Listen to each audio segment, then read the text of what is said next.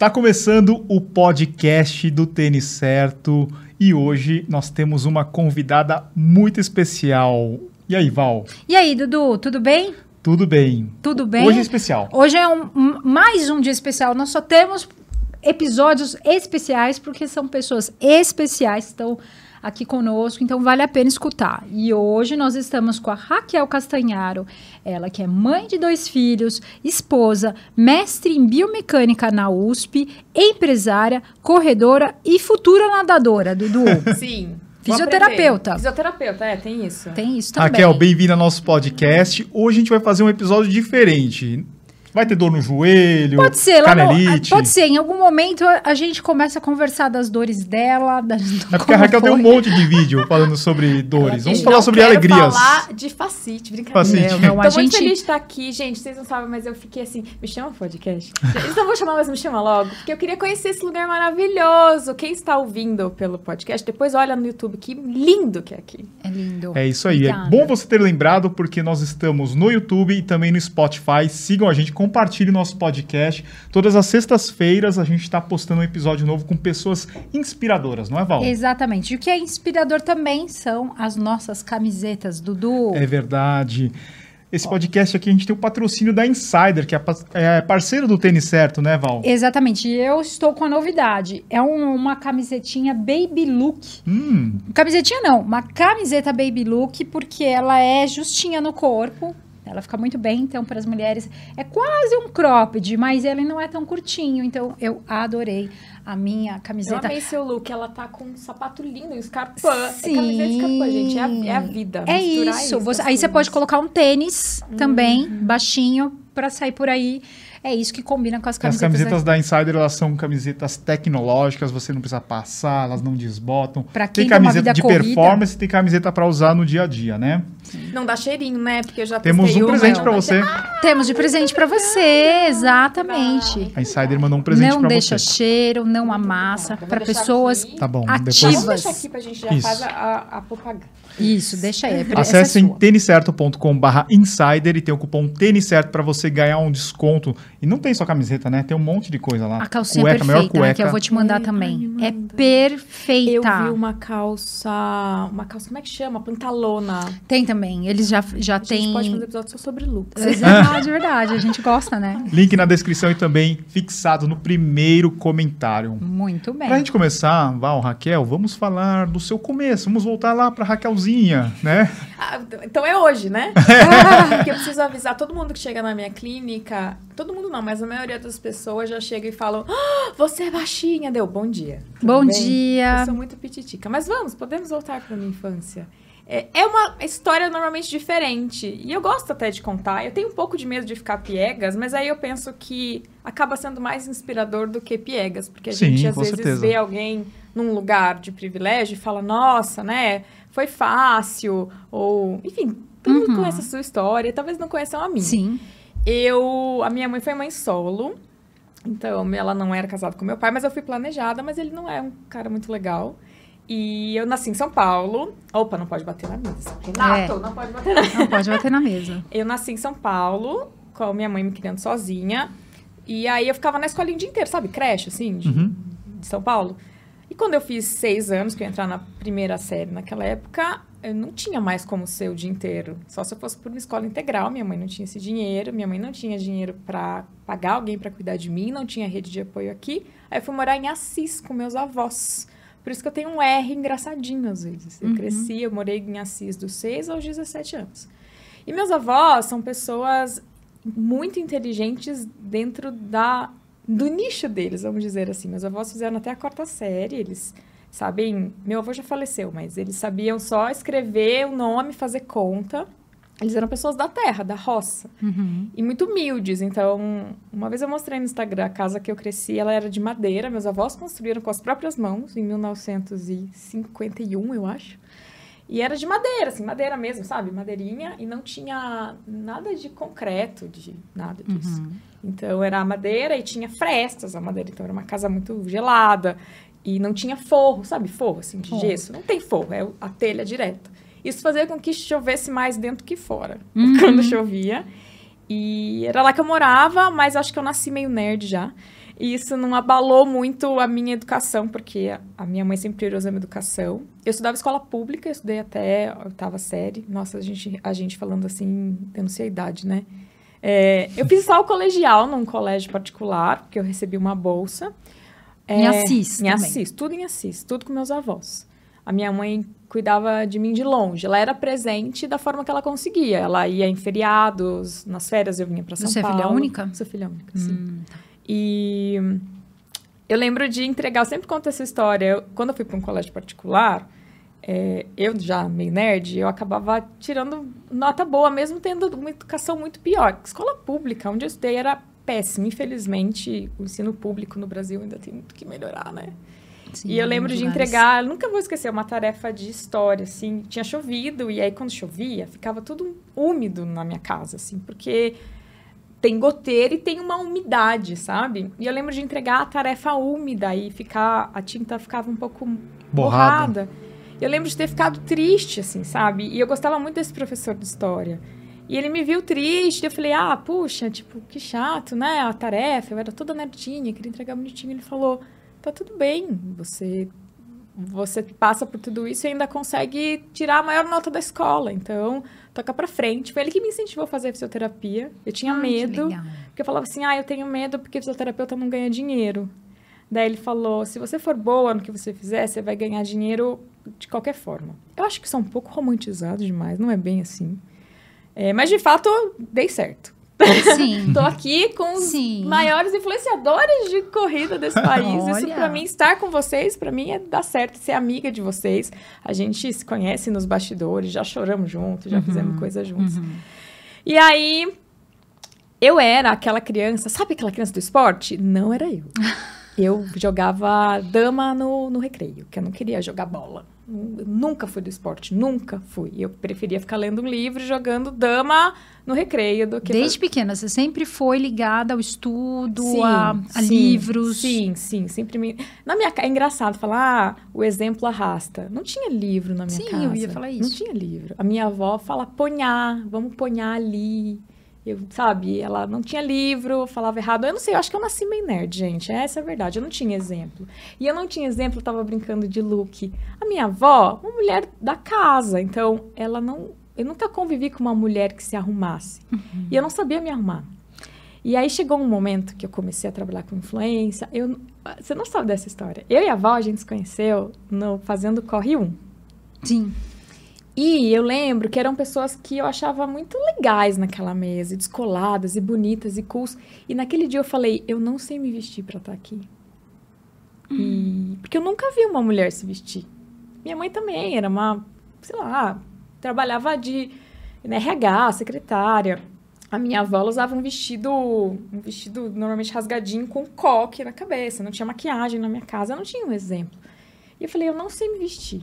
Hoje eu tenho condição financeira de comprar uma roupa, mas eu não sei fazer. E aí eu contratei. Porque eu Legal. comecei a crescer e a gente trabalha com a nossa imagem. Eu tô Sim. aqui hoje toda bela. Sim. Obrigada de nada. É, porque eu paguei para alguém me ensinar. Eu falei, olha, eu não sei, me ensina. Ensina eu a me vestir. E hoje eu até posto look, aprendi, mas eu precisei pagar, porque eu não tive exemplo. Mesma coisa, casa. Eu quis reformar meu quarto.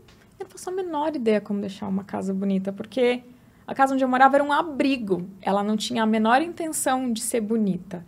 Era um abrigo para a gente não dormir na rua. Então, era feio, não tinha nenhuma intenção de ter uma decoração, assim, sabe? Sim. O meu quarto tinha, até a adolescência, tinha fotos de Jesus, porque minha avó botava, e dos meus. Sabe aquelas fotos de interior que Aham. são bolinhas? De- Eu nem sabia quem eram aquelas pessoas, era ali que eu dormia, sabe? Uhum. E aí eu, eu chamo assim, me ensina a decorar minha casa, porque eu não sei. Eu tenho, hoje eu tenho condições de pagar. Então eu não sei algumas coisas meio básicas que a gente aprende por convivência. E ler e- querer estudar, não sei de onde veio, porque, tadinha, minha avó é outro mundo, né? A minha, pra minha avó, eu tinha que aprender a lavar bem uma roupa, passar bem uma roupa e arranjar um bom marido. Nossa. Ela não entendia, porque ela imagina, eu fui a primeira geração da minha família que fez faculdade, sabe? Eu acho que- então a minha avó, a minha mãe precisava ir lá e falar, ó, deixa ela estudar. Mas mesmo assim, eu tinha que fazer tudo da casa, era eu que lavava a louça, era eu que lavava o banheiro. Era eu que fazia faxina, sabe? Porque pra minha avó isso era importante pra uma mulher Sim, aprender. aprender a cuidar da casa. É.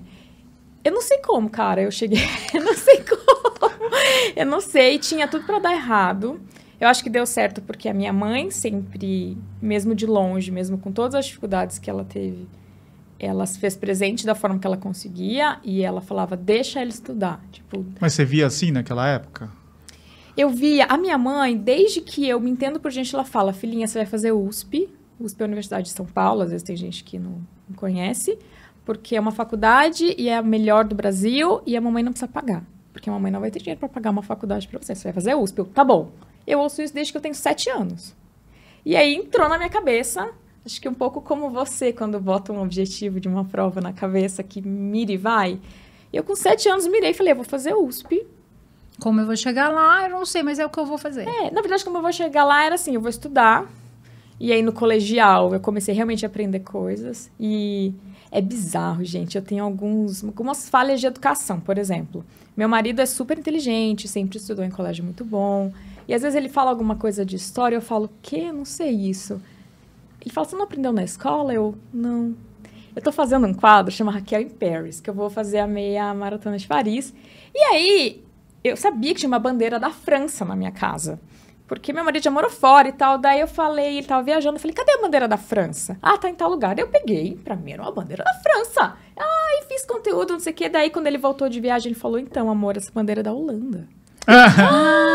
ficou, ficou invertida, né? É, porque eu olhei, é uma bandeira na horizontal, né? Uhum. Só que se você faz assim com a bandeira da Holanda, vira a bandeira da França. É. Só que em nenhum momento eu pensei, olha, é a bandeira da Holanda. Não, pra mim era só uma bandeira longa demais. Mas alguém percebeu? Ninguém percebeu. Ah, então pronto. Se ninguém viu. Mas, cara, é assim, você É bate porque o ela tá em olho. movimento, você fez em movimento, É, né? mas assim, Eu vou reparar agora. Agora eu vou prestar Na atenção, não tinha reparado. eu até vou falar no próximo pra não desrespeitar os países, né? Falar, gente, é só, né? Tem Eu vou, eu vou botar um emojizinho nos comentários. né? Bota, bota. Engaja, engajando tá bom. E nem sei onde eu parei. Aí fiz uso. Daí o que, que eu fazia? Estudava. Nossa, no colegial eu estudava feito uma biruta. Aí eu passei em primeiro lugar na Unesp, em primeiro lugar na Universidade Estadual de Londrina, em quinto lugar na USP. Nossa. É. E vindo de uma cidadezinha do interior. Eu tava competindo, entre aspas, na minha E turma. com de- toda a sua história, É. né? Que E, teve... e ficou na sua cabeça desde o professor de, de história, fisioterapia? Ou Eu sempre você pensou, quis- não, acho que eu vou fazer engenharia. Não, fisioterapia, nunca. ele falou que não dá dinheiro. Eu queria cuidar de pessoas. Eu acho que eu escolhi certo. Porque para cuidar de gente, a gente tem que ter uma empatia um pouco Com inata. certeza. E eu acho que esse é um dos meus, entre aspas, superpoderes na clínica. Eu tenho uma empatia pela pessoa. Eu queria cuidar de pessoas. Eu não queria fazer enfermagem, eu não sei porquê, eu achava essa rotina de hospital ruim. E eu não queria fazer medicina, porque eu não sou workaholic. Embora as pessoas olhem para mim e falem, ah, ela trabalha o dia inteiro. Não. Eu sempre prezo pela minha vida pessoal. E eu falava, eu não quero fazer medicina, porque eu não quero fazer um internato ou uma residência de 80 horas semanais. Eu não quero. Fisioterapia parecia uma opção. Eu nem sabia direito o que fisioterapia fazia. Eu falo que foi, sei lá, o Deus, o universo, Deus, o que vocês De algum jeito falar. você tinha. Porque é o que eu nasci pra fazer. Eu amo. Quando eu tô com um paciente na clínica, eu não sinto que eu tô trabalhando. Eu sinto que eu tô trabalhando respondendo e-mail, fazendo contrato, sei lá. Mas, Fechando balanço É. da tua clínica. mas atendendo, eu não sinto que eu tô trabalhando. Óbvio que cansa, não é que, ai, é cansa, cansativo. Tem algumas pessoas que são mais difíceis que outras, alguns casos são estressantes. Mas me dá uma alegria que não é pesado, sabe? Em alguns momentos difíceis da minha vida, e depois a gente pode chegar lá, por exemplo, eu perdi duas gestações antes de ter meus filhos, descobri uma doença. E nesses momentos difíceis, estar com o paciente, cuidar de corredor, foi o que me salvou a cabeça. Foi o que deixou a minha cabeça sã. Então, atender. é- Eu nasci para ser fisioterapeuta. E talvez influenciador, brincadeira. Ô, Raquel, daí na faculdade que você descobriu o que era fisioterapia, você falou, Não, nossa, você isso, começou- gente. Meu, doida. Eu entrei na primeira semana falando, eu quero fisioterapia respiratória. Não, mas aí você passou em todos esses. Você você sabia, Não, era era USP, é a mãe dela USP. falava USP, é, É, USP. é Não, USP. nem- era nem cogitou. Não, nem cogitei Era, ficar. se ela não passasse na USP daí, talvez você ia É, pensar. Mas, ah não, já entrei na USP. Entendi. Eu fiz outras por medo de E o pessoal da USP. tua escola ficou feliz pra caramba, orgulhoso. Ficou, ficou. Todo mundo ficou- Mas todo mundo. As pessoas, na verdade, me criticavam por não fazer medicina. Elas falavam, ah, você é muito Tão inteligente, inteligente, você é. vai passar. Eu falei, tudo bem, eu, eu quero ser feliz. Sim. A Ana, a Aninha, gente, acabou de. A doutora Ana Paula Simões acabou de gravar aqui e ela falou que adora ser chamada de doutora. Eu nunca tive esse sonho. Meu tio falava: Você não vai ser chamada de doutora. Eu, dane-se! Eu não Sim. tenho esse sonho. Eu tenho o sonho de cuidar de pessoas e ser feliz. Eu sou chamado de doutor, Val. Eu vou na- no posto de gasolina, daí eu falo assim, doutor, completa.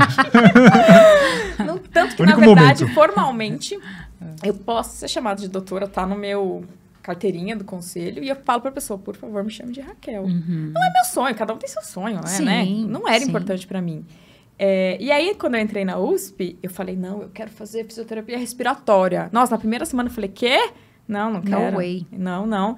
E eu gostava muito de entender como o cérebro controla o movimento. Isso se chama controle motor. E aí um veterano me falou, você quer aprender controle motor? Vai pro esporte. Porque no esporte o corpo está exigido ao seu limite. É ali que você vai ver o poder do cérebro controlando o movimento. É aí que você vai ver o poder de alguém manter um pace de 4,12 por 2 horas e 50 numa maratona.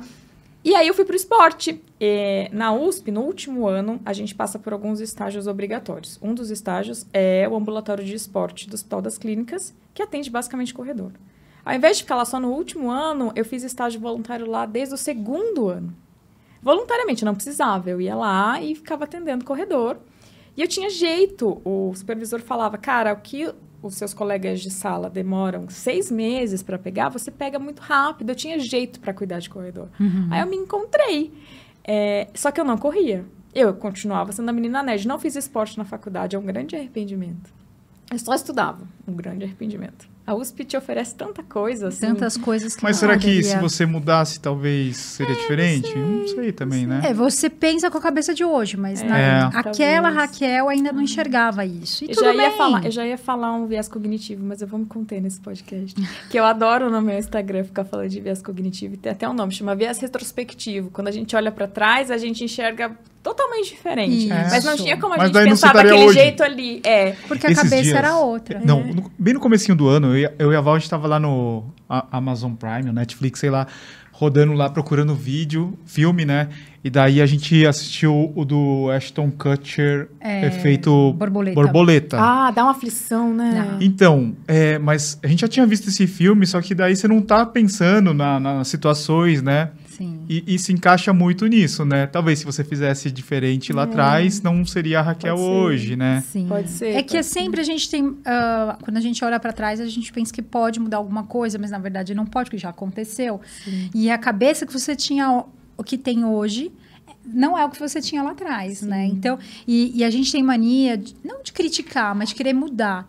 E eu tô aprendendo muito a acolher isso lá atrás, porque eu tenho muita coisa que eu não gostaria de ter feito e que eu falo, mas é essa pessoa que me trouxe hoje aqui, né? Então eu preciso acolher e honrar essa pessoa, né? Porque hoje ela me trouxe. Se eu tô aqui onde eu tô foi porque em algum momento lá atrás ela, né, foi a base, né? Claro, claro, é verdade. Muito legal. Mas aí eu não, não corria, eu atendia corredor o dia inteiro e não corria. Ah, aí eu fiz meu mestrado. Eu, em 2000, eu, então atendo corredor desde 2007. Nossa, Tem essa carinha tempo. desde do quê? Da 15 anos? Faz as contas aí, Dudu. Uns, uns É. 15 anos. Sim. É, e quando eu comecei a fazer esse estágio voluntário, eu já entrei numa, inicia- numa iniciação científica em biomecânica da corrida, na Escola de Educação Física e Esporte da USP. Que legal. Então, eu trabalho com corrida e biomecânica há muito tempo, desde muito jovem. Aí, eu terminei a graduação, fiz meu mestrado em biomecânica da corrida. E aí, o meu mestrado era tudo muito tecnológico, eram muitas câmeras infravermelho. Sabe igual faz Avatar? Que sim, Sim, sim. sim. Era assim, isso dá muito trabalho. Alguns lugares em São Paulo ofereciam esse tipo de avaliação. Só que era muito caro e, assim, muito trabalhoso. E che... entregava um relatório Qual era a conclusão, corredor. né? É, qual, tá, como é que eu ajudo o corredor com isso? Eu falei, não, eu não quero fazer isso. Então, eu peguei meus conhecimentos de biomecânica e transformei numa avaliação muito mais simples, Sim. Que chegava ao objetivo que o corredor queria. O corredor queria tratar uma lesão? Com aquilo eu conseguia. Ele queria melhorar rendimento junto com o treinador? Eu conseguia. Ele queria prevenir lesão? Eu conseguia. De uma forma muito mais enxuta, muito mais fácil de fazer. Da linguagem daquele corredor. é, acessível para o corredor. E eu comecei a fazer isso e não corria ainda.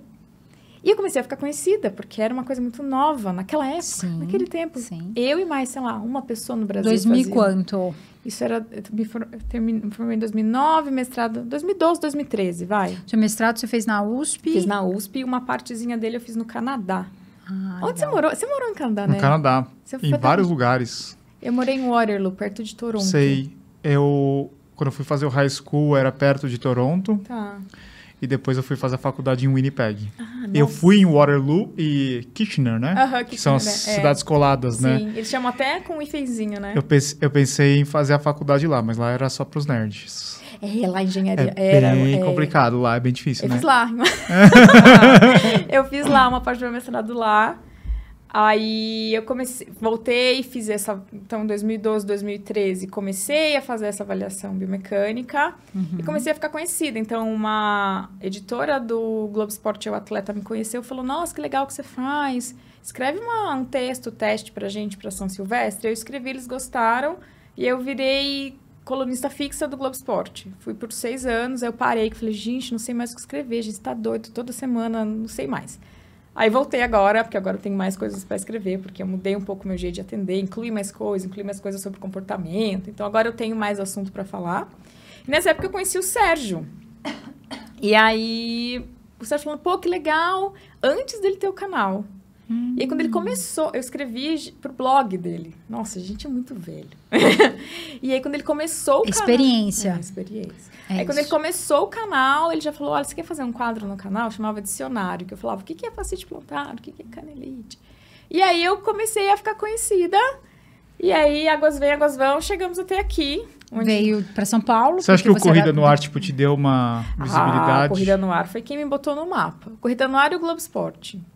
Sim, É, sim, que foi quem me botou no mapa. Começaram a conhecer, É. começaram a gostar. E aí é legal que, assim, os dois momentos. Eu tenho dois momentos de pico na minha carreira, que minha carreira cresceu. Nos dois foram momentos que era assim, ou eu cresço ou já era, que foram nas minhas gestações. Uhum. Eu- quando eu tava grávida, minha primeira gravidez do Gabriel, eu produzia conteúdo pro Corrida no Ar, então eu era conhecida através do Sérgio.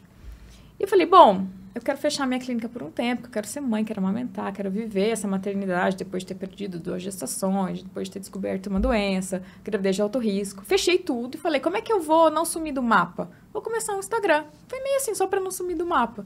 E aí meu Instagram começou a crescer, e aí eu comecei a produzir conteúdo através dos meus canais. Continuo parceira do Sérgio, faço co- coisa com ele, mas eu não agora dependia dele, assim, eu tinha a minha visibilidade, sabe? Sim. Porque antes era só dentro do Corrida no Ar. E aí, no meu segundo crescimento na carreira foi quando eu estava grávida da Cecília. Eu dava cursos ao redor do Brasil para profissionais da saúde. E falei, bom, tô grávida do segundo filho, tenho outro, como é que eu vou fazer? Vou transformar isso num curso online, numa época que ninguém fazia, não era moda. Isso foi em 2019. E a sorte foi que eu gravei o curso super grávida com o seu produtor, aliás, os meninos ali. Os meninos acompanharam tudo, eu falava 12 horas seguidas grávida. E a, pandemia, a Cecília nasceu dia 3 de março, a pandemia estourou dia 20 de março. Verdade. Eu tinha foi. acabado de inaugurar minha clínica, acabado. A clínica tinha, sei lá, três meses aberta. Nossa. E eu fechei. Cinco meses de porta fechada. E o que me salvou foi ter gravado esse curso online, porque aí eu mantive com o faturamento desse curso a clínica, a empresa saudável por cinco meses sem demitir ninguém. Enfim. Sim. E eu, vocês não sabem disso, viu, Renato? É, eu, eles mandaram material para mim e eu tinha que revisar, tinha que colocar imagem, artigo científico. Daí eu tava com a Cecília recém-nascida amamentando num braço e Trabalhando curso no outro. outro. Porque assim, pandemia, é isso, água na bunda. É, eu não tenho família para me sustentar. Minha empresa fechada, o que, que eu vou fazer? Vou lançar essa birosca. Então, e tem que ser De logo, porque a pandemia chegou. Sim. E, nossa, a gente imaginava que a gente ia vender, sei lá, 30 cursos. A gente vendeu 200. Uau. E aí eu entendi que era um business, porque ninguém, quase ninguém fazia isso nessa Sim. época. Hoje, infoproduto é Nossa. super conhecido. Uhum. Mas foi, foi 2019, isso era pouca gente que fazia ainda, sabe? Uhum. Então, engraçado que normalmente uma mulher, ela sofre quando o filho nasce. E eu consegui, por, óbvio, uma rede de apoio, né? Não foi só mérito meu, uma re- um mérito de... Que daí A sua mãe pessoa- veio te ajudar, né? Ah, sim, sem minha mãe eu não existo. Sem minha mãe eu não tava aqui, agora. A gente tem alguns momentos bem interessantes. é, você comentou que conheceu a Val lá no, Aham. na, Corre no 1. Corre 1 e a sua mãe tava lá, o, Gabriel tinha acabado de nascer, né? Fazia poucos Ele não, meses. ele não era, não? ele era o maiorzinho, mas o ele Gabs tinha quase um ano, mas eu Já tinha um ano? É, é, É, que ele é ele pequeno. amamentava. Não, você olha pra ele, ele é o mais velho da sala e o menorzinho. Ah. Aí ele vira assim, eu falei, filho, você é o mais velho da sua sala. Ele, não, mamãe, é o Dani, que o Dani é Grandão. quase do meu tamanho. Ô, querido. O Dani é maior, o Dani é mais velho. Ô, tadinho. Um dia ele vai entender o nosso drama. Judiação. O drama de nós três Drama aqui. de pequenininhos, né? A minha- sim, o Gabs tinha perto de um aninho. Mas ele amamentava É. e aí você É. quis levar pra, É, por- eu só que- viajava assim. Eu dei bastante curso com o Gabriel. Quando eu dava esses cursos ao redor do Brasil, normalmente me contratavam. E aí eu falava, tá bom, eu vou, mas você tem que pagar a viagem pra minha mãe também pra levar meu filho pra eu amamentar. Sim, tem que ir a família toda. É, eu amamentei o Gabs até um ano e oito. Nossa, É, foi bastante. A Ceci, como foi na pandemia, eu não podia expor minha mãe. Né? Sim. Não, e você tava. Daí, daí a gente chega na segunda parte, que é quando você tava grávida, você viajou pra. Qual que foi? Alter do Chão? Viajei tanto, fui pro Não, Alter com a do Chão, fui gente. pro Ceará. Com você Ceará. fui pro Ceará. Vocês estavam em Alter do Chão sim. também? Também. Não, Também. eu via, o que eu viajei grávida, eu dei curso em Teresina, porque eu não parei, gente, não parei grávida. Sim. Eu tra- A Cecília nasceu dia 3 de março, eu tinha paciente de andar dia 3 de março, ela nasceu um pouquinho prematurinha. A gente teve que ligar, oi, tudo bem? Então, a Raquel não vai poder te atender porque ela foi parir. Aham. ela foi ter um Foi filho. ter bebê. É. Eu trabalhei non-stop. Eu dei curso em Teresina, eu fui com vocês pro Ceará no Sim. lançamento com o Rio. Uhum. Fui pra Alter do Chão. Ixi, eu fui pra tanto lugar. Eu viajava todo mês com a Cecília na barriga. E não deu problema. Você tomava um remédio, eu sei que você tinha um problema É. de. Eu tenho trombofilia. Trombofilia. É uma Que doença. isso? É assim. Todo mundo tem, em algumas situações, tem tendência a fazer trombo. Então, por exemplo, viagens longas de avião, então mexer um pezinho lá pra. Isso é pra da Tóquio. trombose? É, Tem relação? trombose. É. Trombose. Todo mundo, Tem em um- algumas situações, entre aspas, o sangue fica grosso, vamos dizer Uhum. assim. Se você ficar camado, se você fuma, se você toma anticoncepcional, viagens longas, o sangue, entre aspas, fica grosso.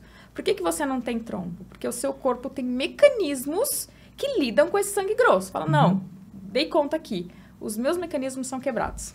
Então, se eu tô numa situação que meu sangue, entre aspas, fica grosso, a minha tendência de fazer coágulo é bem grande porque meu mecanismo pifou. E gravidez é uma situação que a mulher fica assim.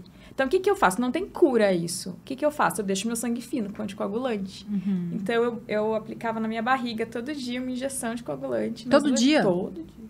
Às vezes três. Mas você demorou pra descobrir isso, né? Eu Tanto tive que, que você... perder duas gestações. Foi bem triste, bem triste. O que me salvava era atender, mas foi horrível, porque eu perdi uma, daí eu perdi outra. Eu Mas falei, aí "Não é você não possível." entendeu e, e ela chegou a... A evoluir? A evoluir. Eu perdia. Era assim. Eu ia fazer ultrassom. Pra mim tava tudo bem. Aí eu tava com lá 10 semanas, eu ia fazer ultrassom, o bebê já não tinha batimento cardíaco. Era assim que eu descobria. Nossa. E aí eu não queria fazer procedimento. Era uma escolha. Normalmente no Brasil, o Brasil é muito procedimentista, né? Mas eu sou nerd, eu fui pesquisar em artigo científico, falei, ah, bom, eu posso esperar.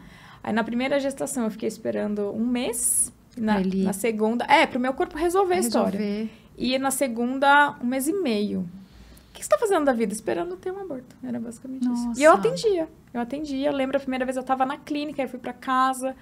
É, e não é como, pelo menos o meu, não é como aparece na novela. Eu descobri. E eu gosto de falar sobre isso porque é um assunto muito velado. Sim, É sim. muito solitário. Sim, é Ninguém muito sabe. solitário. muito É comum, não?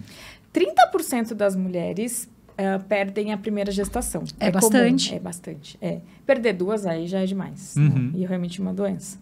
E, só que é muito solitário. Você não fala. Tanto que, ah, vou esperar dar três meses para contar da gravidez, porque se eu perder, ninguém sabe. Então, Uhum. quem perde não tem quem conversar. Por isso que eu exponho, Sim, sabe? Sim. É, e aí é igualzinho um trabalho de parto. Val, igual. Não sei se você teve a, a Nossa. Duda. Você teve Não, trabalho o meu de foi parto. cesárea. Igual. Eu tive duas Sinto- perdas e tive trabalho de parto. É a mesma dor, igualzinho. Você acha que isso é importante pra viver esse luto?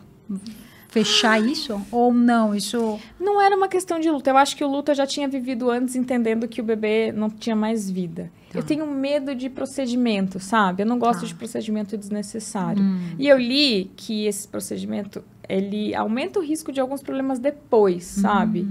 Mas é uma escolha da mulher, porque pra mim não era doloroso esperar. Pra Tá. mim era doloroso fazer o procedimento. Pra algumas mulheres é inconcebível ficar um Esperar. mês esperando. Então, assim, não, não tem certo e errado. Tem o que a mulher decide sobre o Boa. corpo dela. Boa. Eu, pra mim, não era doloroso esperar. Doloroso era o procedimento. Para outras mulheres, doloroso vai ser esperar e tá tudo certo. Que bom que tem um procedimento que resolve aquilo. Isso, muito legal. Mas é, eu tenho medo, eu não gosto, assim, sabe? De que mexam em mim, assim. Eu sou, talvez por eu ser meio nerd, eu fico estudando, lendo muita coisa. Entendendo o, sim, o depois, né? O depois é... É. sempre muito importante. Mas, assim, é uma escolha, né, da mulher. Porque é muito puxado pra cabeça. Só que não era tão puxado pra minha cabeça, sabe? Então, a maioria das mulheres que passam por isso acabam optando pelo procedimento e tá tudo bem. Porque, Sim. cara, só quem vive sabe Sim. a dor que é. E é isso, é uma dor... É uma dor que você vive sozinha, porque ninguém fala, e por isso que eu falo. E as pessoas não gostam de falar até pra não te incomodar também, né? Até pra falar assim, ai, não vamos falar. E tadinha, as porque... pessoas não sabem Lidar, lidar. sabe? É. Elas falam assim, ah, daqui a pouco você tem outro, como se você tivesse perdido um brinco. Sim. Uhum. E, e tu- eu entendo as pessoas, assim, mas, as- mas é difícil porque você ouve umas coisas e fala, ah, eu não quero ouvir nada agora, então é melhor ficar quieta. Mas eu Por expus isso que fica muito até, em silêncio, é, Eu né? expus no Instagram, que no Instagram não era tão grande, mas da trombofilia eu consegui expor mais. E é legal, porque várias mulheres conseguiram o diagnóstico me vendo, falou, puxa, eu também perdi duas, vou investigar. E aí me escreve, falou, ah, Raquel, eu descobri que eu tenho a mesma doença que você. E é bem comum? Como, como não, que é? acho- eu acho, chutando, vai, eu acho que perto de 1% das mulheres Nossa, têm. então é. A sua mãe também teve, né? Teve. Você é familiar, eu tenho uma eu tenho uma mutação genética. A E minha, a sua mãe chegou a descobrir ou não? não, a Você minha, mãe, foi... a minha mãe enterrou um bebê. Ela teve a perda com um bebê grande e na época, isso era antes de mil, era antes de 87, acho que foi 85, 83, sei lá. Eles só falaram: "Ah, você teve placenta prévia", que é, não foi. Não, aquilo claramente no trombofilia. A minha prima também teve que enterrar um bebê. Porque Nossa. teve. Era só. o- Esse que é a bosta. Desculpa, pode, não pode falar. Pode sim. Pode. Era só o médico ter me perguntado: você tem histórico de trombose na família? Porque é um exame de sangue, não é um exame mirabolante, é um exame de sangue. Hoje, hoje já tem? No... A hora que você vai fazer exames assim, pré? Não, não. Porque é uma E- coisa que, né? Super simples. Que pode resolver E no SUS, a mulher tem que ter três perdas para o SUS investigar. é Ah, muito não. cruel. É Nossa. muito cruel. cruel. É muito cruel. É um exame de sangue, não é, sabe? Um Nada exame- absurdo, não né? É nada absurdo. Três perdas no SUS. Ela tem que comprovar. Não, e se você pensar em tempo, pode ser 10 anos. Sim. E muita dor. E muito Muita sofrimento. dor. Foi um ano cinza. Eu lembro, foi 2016 isso. Eu lembro daquele ano como um ano cinza, assim, sabe? Porque eu queria muito ser mãe e eu falei, cara, talvez eu não seja mãe. E aí? Né? Sim. Foi muito dolorido. E o que me ajudou, de novo, foi manter a cabeça na corrida. E não na corrida correndo, na corrida com É, os sabe, porque pacientes. você ainda não era corredora, Não né? era. Eu fui começar a correr, o Gabriel, meu primeiro filho, tinha um aninho. Só que aí, daqui a pouco, logo mais, eu engravidei de novo. Uhum. Então, eu tô no meu melhor momento da corrida hoje. Agora, Sim, assim, sim. Mas eu Sim. também tive duas gestações no meio do caminho ali, né, gente? Tem Sim. que me dar um... tem vamos que me vamos dar- ter vamos- paciência, é. né? Mas eu comecei a correr por pressão, porque eu já era conhecida, eu já atendia paciente muito bem. Mas as pessoas ficavam, mas, mas cadê você com a medalha? Eu corria de boa, assim, sabe? Não fazia muita prova, eu corria de boinha. Isso assim. na rede social. É, Pessoas falam, ih, Raquel, e correr? é, sim. E Sério? aí, quando eu... Ah, não. E aí, quando eu... E só começaram a me respeitar depois que eu fiz a meia. Nossa. Ah, gente, vocês não sabem esse mundinho? Que, ah, você sai corredor depois que faz meia maratona, né? 5 e 10 é coisa de sei lá o quê. A gente tem essa bolha um pouco cruel, né? Tem. E aí, normalmente... O Usain Bolt nunca correu 5 quilômetros, né? Ele não é corredor, então, né? Então, é. E aí, tinha assim, se eu postasse algum artigo científico polêmico, a pessoa, ao invés de argumentar sobre o tema, falava assim: e a mocinha corre quanto? Ah, você E tá qual o pace da mocinha? Sim. Aí eu corri minha primeira meia. Bom, eu não sou tão rápida como vocês, mas eu corri minha primeira meia para baixo de duas horas, o que é bem ok. Sim, Aí começaram a se respeitar. sim. Gente do meio falou: Ah, eu não sabia que você corria. Eu. É igual com você, Edu. É, eu, até hoje, Vavá. Até hoje 20 pergunto anos assim, correndo. Eu tenho uma pergunta para você. Posso? Ah, pode. É, algum algum cara, sabe aqueles esquerdo macho, cara meio machistão assim? Alguém já chegou pra você e falou alguma coisa da que você corre mais devagar que a Val? Tipo, alguém já te diminuiu Não. por isso, não? Acho que não. Que bom. Pelo menos eu não vejo. Que ótimo. Eu acho que não tem quase comentário com relação à corrida pra mim. Podem Ah. ter pessoas criticando em relação ao tênis. Ah, vocês padronizam isso, daquilo. Fala, meu, se a gente não padronizar, é difícil da gente explicar. né? Fica muito Não, eu- aberto. Eu, acho que, que a rede é muito ampla, né? Muito, quando você fala rede social, talvez até tenha, mas nunca chegou, ou ele É. nunca viu, talvez tenha alguma coisa, porque existe muito isso, né? De, do machismo, né? Daquela coisa, ai, não acredito. Mas também existe o contrário, tem muita gente que não sabe que eu corro muito forte. E É? aí pergunta se, uma- muitas, mas muitas pessoas. E, e aí pergunta se, se eu acompanho o Edu. A verdade é essa. Mas você corre com ele? Eu falo, corro. Sabe, assim, tipo, No meu dia do trote leve, solta, brincadeira. não, não, não tenho. E, e tem muitas pessoas que acham que é ele que me carrega. No sentido assim, eu, eu surfo a onda do Edu, sabe? Tem muitas pessoas que acham isso, que acham que ele é o, o dono da casa, sabe? No sentido assim, de que ele é eu não o que mando em manda- nada. É, não, que ele é o que faz tudo e eu Eu só. conheço vocês. Interessante Posso fazer uma pergunta pra você? Pode. Eu não aguento. Olha lá, começou. Eu não Raquel aguento. Entrevista. Eu não aguento, gente. Bom, bem-vindos. Bem-vindos ao. E as pessoas se incomodam de ver uma mulher correndo rápido, assim, de, ah, ela deve tomar alguma coisa. Nossa. Ah, ela, ela deve pegar a bicicleta no- e marcar no Strava. É, eu acho que tem. Eu é, acho não, tenho certeza. Tem pessoas que sempre vão duvidar e tudo bem, porque assim, não tem como você. É a mesma coisa de pessoas que gostam e não gostam de você. Sempre alguém não vai gostar de Mas você. não duvidam sempre tanto de homem, né, Val? Não, não. Se um homem isso não. mete o cacete numa prova, ah, que lindão. Não, Você mete o é. cacete, hum, que É que ela porque tomou, né? é aquilo. A, ainda, a, qualquer coisa que uma mulher faz que é, é muito fora da média é considerado assim. Qual foi. O que, que, você fez? Qual foi o atalho? Que que é, porque de alguma forma você conseguiu aquilo burlando. Nunca é merecimento. Então, isso que eu falo, é muito importante a gente trabalhar o nosso merecimento. É muito importante escutar a tua história para você entender como você chegou onde você chegou, porque você tem essa evolução. Eu também. Às vezes, quando alguém tenta desmerecer alguma coisa assim, é porque a pessoa não conhece a minha história. Antigamente eu ficava muito brava. Hoje em dia eu entendo, porque ela não é obrigada também a conhecer. Ela, quem tem que conhecer sou eu. Eu tenho que, de novo, né, olhar para trás e ver aquela mulher que foi crescendo, crescendo, crescendo e não e não é, não desistiu, porque nossa, eu tive milhares de, de quase todos os dias chance de desistir. Eu sempre falo, é diário. Hoje, hoje eu tinha uma decisão. Fico na cama ou vou treinar às 5 da manhã sozinha no escuro. Levantei, 5 da manhã eu fui, 5 e 6 e 6 eu já estava em casa. E fiz um baita treino, que antigamente para mim era impossível, né? Então, você ter essa essa certeza, essa, esse merecimento, eu mereço, isso te dá Essa uma segurança paz. de si, né? Dá uma paz que aí você não precisa provar nada pra ninguém, né? Sempre que eu corro na esteira, eu penso em você. Porque eu consigo correr 15 minutos e falo, eu vou enlouquecer. Eu penso, cara, a Val fez um ciclo inteiro olhando pra maratona, parede, dá. parede. Eu sempre penso em Sim. você, eu falo, gente. E passou, e hoje os desafios são outros, né? Então, assim, é, é muito interessante ver. Eu gosto muito de ver mulheres. A gente acabou de falar com a doutora Ana Paula, então estamos falando com a doutora Raquel agora. e, e é muito bom ver mulheres é, em um espaço muito masculino. É. Muito nós- masculino. É, tem pouquíssimas É, não, eu ia falar assim que você se comunica muito bem, tem uma didática muito boa. E você foi uma das primeiras pessoas. Primeiras mulheres, né? No Sim. YouTube falar de corrida. Não Foi. tinha. Não, e- Hoje e- tem pouco e a Raquel foi uma das primeiras. Se não, foi a e- primeira, e, eu acho. assim, é, o jeito de falar, o jeito que a Raquel fala, as pessoas entendem. Como talvez toda a sua simplicidade lá de trás te trouxe bagagem para entender que nem todo mundo entende o que, o que você.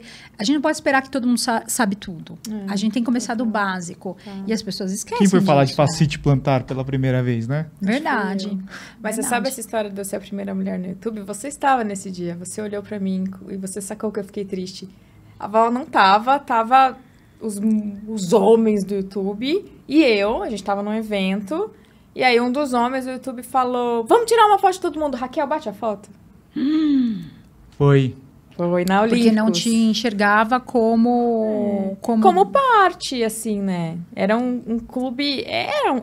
Hoje Ainda menos, é, viu? né? Não, Você- não, não. Mas você Ainda é, é. ainda é. Mas Ainda você é. mudou muito esse jogo. Ainda é, e assim, eu consigo enxergar a mudança, as mudanças todas, mas ainda é muito masculino. Embora a gente tenha maioria de mulheres em meia maratona, você tem bastante mulheres subindo até distâncias, ainda é um mundo bem masculino.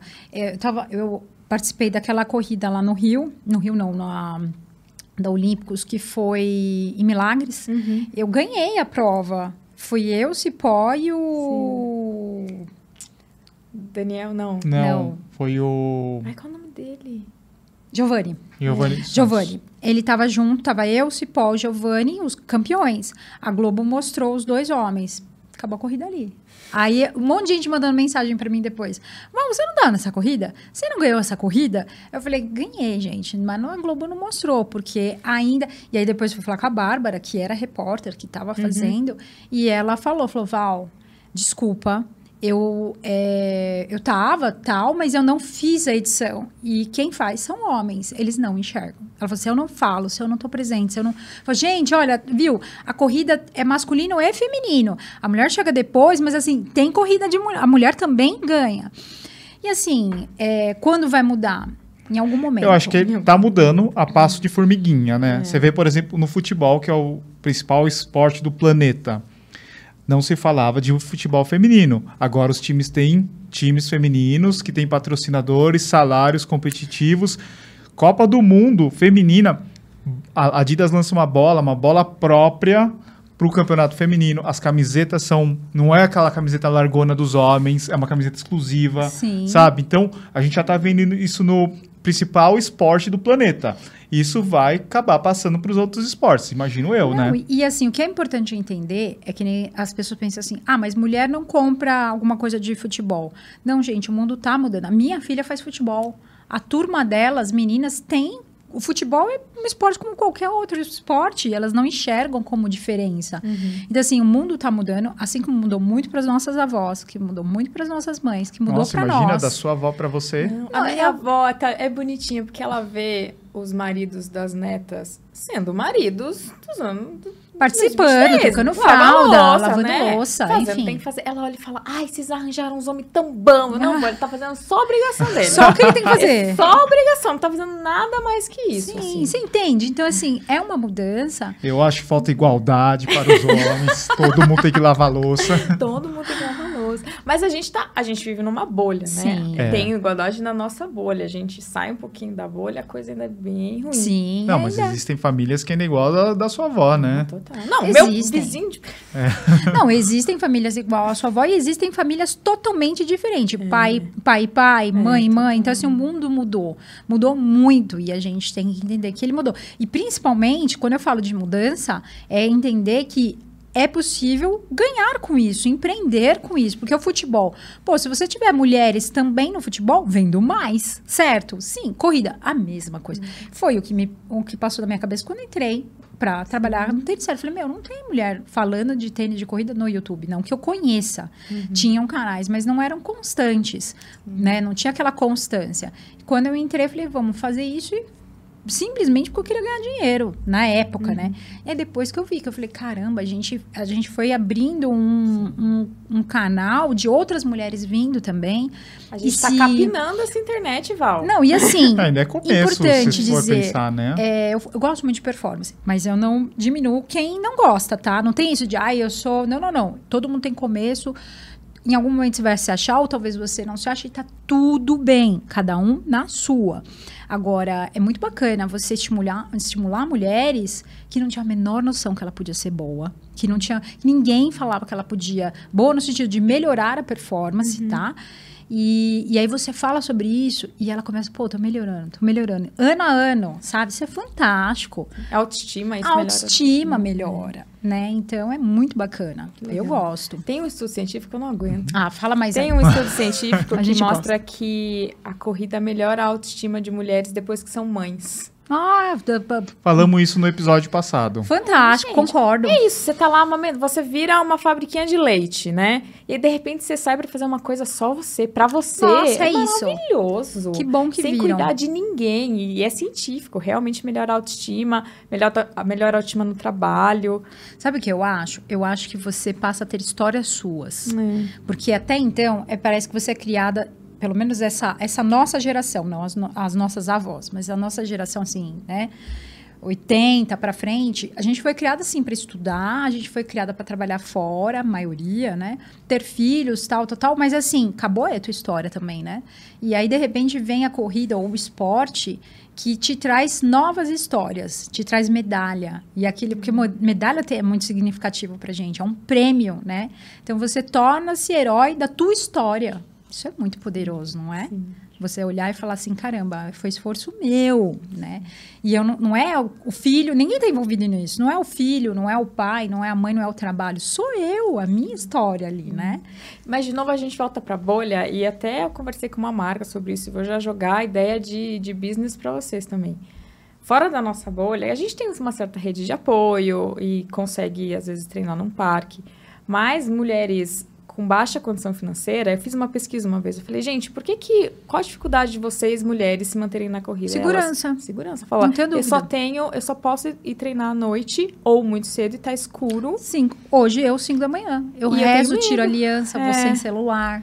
E, e tripla jornada de trabalho. Fala, olha, não tenho ajuda do meu companheiro para lavar a louça. Pra lavar a louça. E aí Estamos eu tenho que chegar aí. em... É. Porque essa história do homem lavar a louça e trocar fralda ah, ainda é... é uma coisa que é da é. nossa bolha. A mulher trabalha, daí chega em casa e trabalha, aí só consegue treinar nove da noite, fala, eu vou na periferia. Não, e, e sabe o que me irrita? Quando as pessoas falam assim, ah, mas qual é a sua, sua ah. desculpa? No sentido de assim, né? A pessoa, ah, mas você, em algum momento, você tem que encontrar um espaço, porque você tem que cuidar Não. de você. E, gente, você está falando da tua realidade. Na tua realidade, você tem empregada doméstica, que você tem a mãe que ajuda, que você. E tudo bem, não estou te criticando. Mas é, é quando você abre a tua cabeça e entende, tem gente que não tem isso. Não tem, três, tempo, quatro, cinco né? filhos. Como é que ela vai fazer?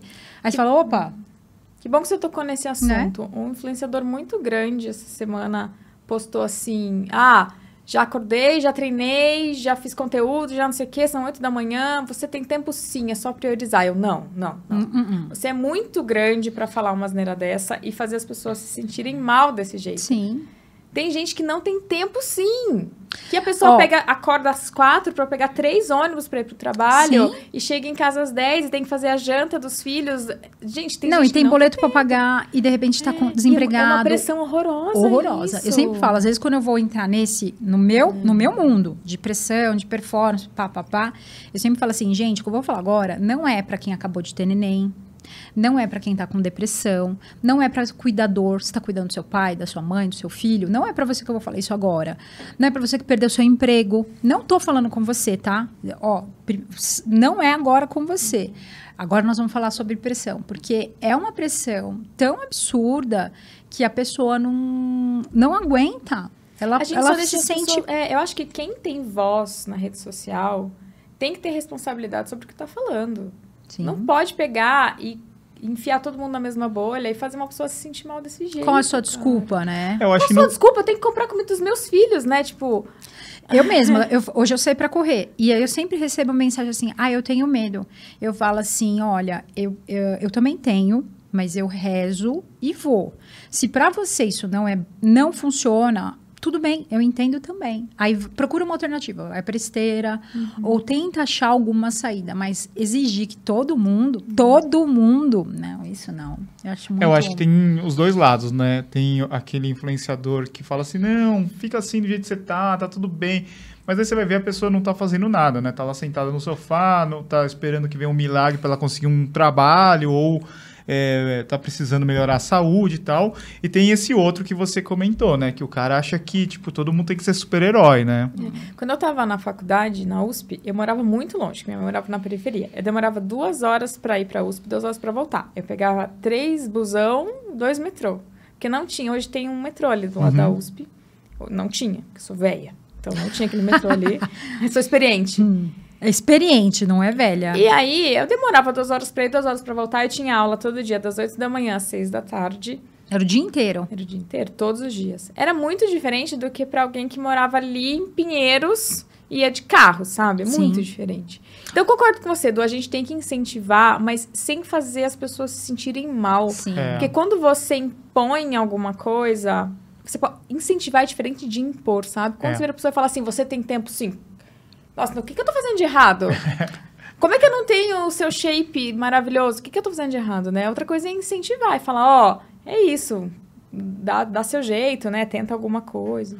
Vamos tentar alternativas. É. Se não for agora, daqui mais pra, pra frente, vai pensando. Eu acho que sempre criar essa, essa chance. E como que você fazia? Você falou que estudava o dia inteiro. Como você fazia na faculdade, assim, para manter os seus estudos? Porque não é só, embora ela seja gratuita, você tem todo se manter, livro, etc. O que, que você Minha fazia? mãe se Sua virava mãe te e ajudava. eu tinha, desde o segundo ano, fazer iniciação científica, eu tinha uma bolsa da ah, FAPESP. legal. Eu fiz mestrado com bolsa também. Muito FAPESP bom. é um programa do governo. E aí eu tinha isso pra me ajudar. Mas a minha mãe, coitada, depois que eu descobri que minha mãe não me contou, ela super se endividou na minha faculdade. Nossa. Porque tinha o custo Sim. de comer, de livro. E aí, co- Transporte. como ela via que era muito desgastante pra mim, quatro horas por dia no transporte público, fazendo uma faculdade integral, ela comprou um Celtinha pra mim no segundo ano. E eu descobri depois que ela não tinha o menor dinheiro pra fazer aquilo. Nossa. Ela se virou. E hoje, a minha mãe, eu brinco, gente, é brincadeira. Eu falo que ela é minha babá escrava. Porque ela cuida das- dos meus filhos e eu cuido dela. Sim. Minha mãe é aposentada, ela não trabalha, ela ganha uma aposentadoria do INSS Loft, né? E aí eu acho que ela sabia que um dia eu ia chegar lá e cuidar dela, assim, né? Daí ela cuida dos meus filhos, que não tem preço pra mim. Mas tadinha, Sim. ela não tem muito direito trabalhista, não. e sem ela eu não conseguiria correr. Sim. Não consigo. Assim, Sim. Pra, na minha realidade, sabe?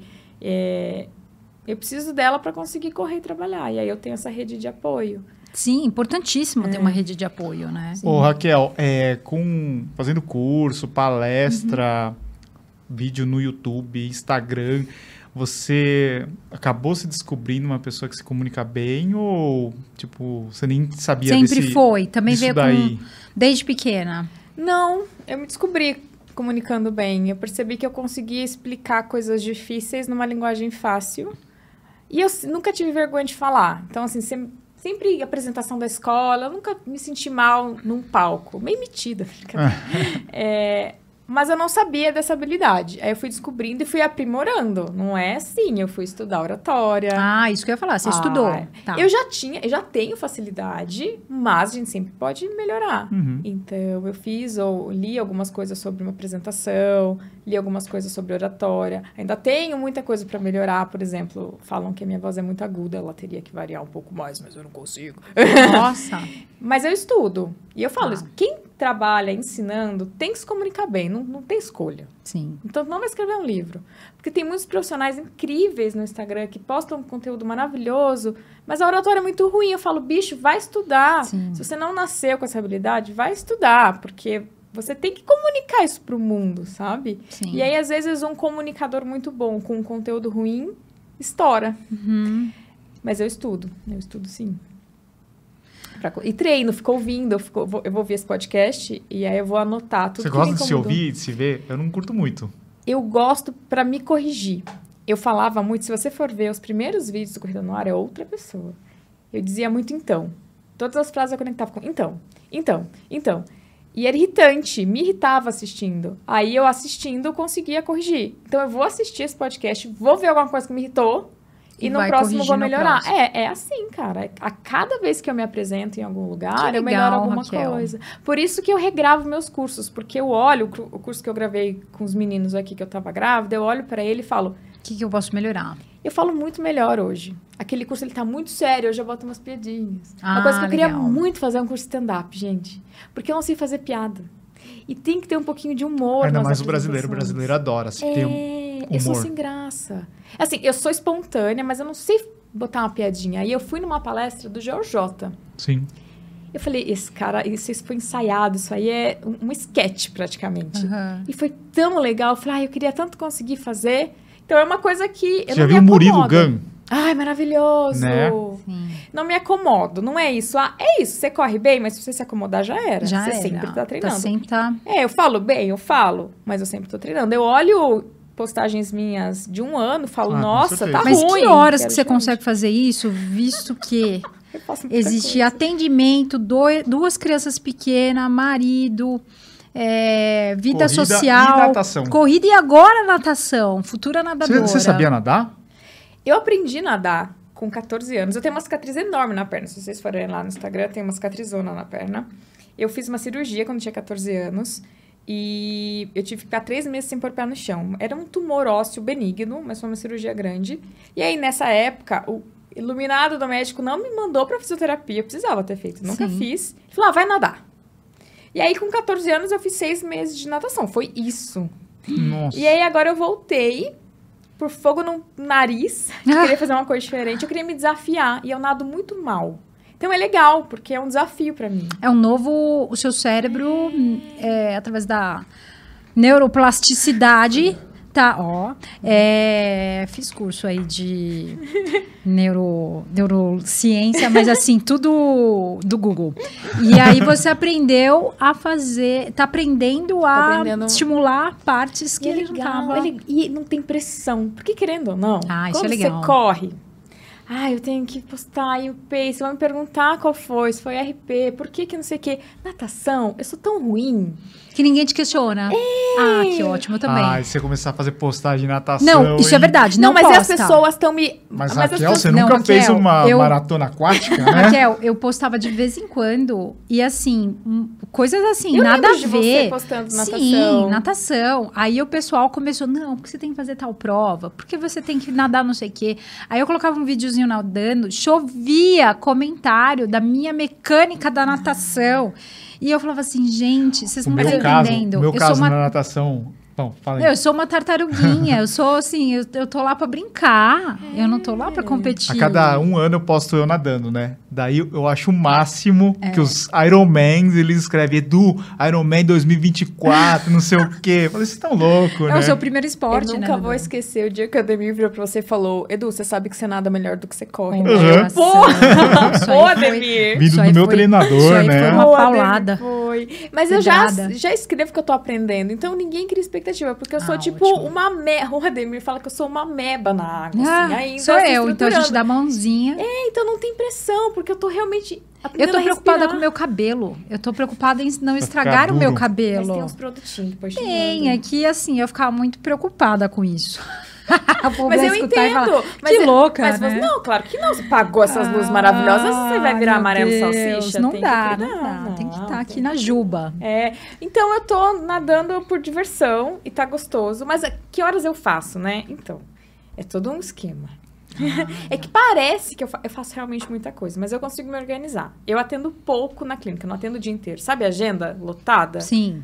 Nunca fiz isso, mesmo quando não era tão conhecida, por uma questão de ideia de business. De assim, é, eu quero que eu entregue um valor muito alto para o paciente, assim, de, puxa, ele vai sair daqui com o problema dele resolvido e o valor da consulta vai ser condizente. Então, eu nunca quis encher a agenda. Eu quis ter pouca gente, entregar um produto muito legal e cobrar mais por isso. Sim. Então, eu consigo, eu atendo, hoje, eu, eu fui diminuindo cada vez mais o meu, o meu número, né?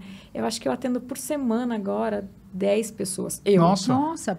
Eu, na- Tá. mas é uma hora e meia cada um, né? É Ah, uma tá, consulta tá. grande. Então, assim, eu É atendia três pessoas por dia ano passado. Uma hora e meia cada um. Que hora. É isso, que horas eu faço o resto das coisas? Então, Ah, eu enlouqueci. Aí esse ano eu atendo duas pessoas por dia, uma hora e meia cada um.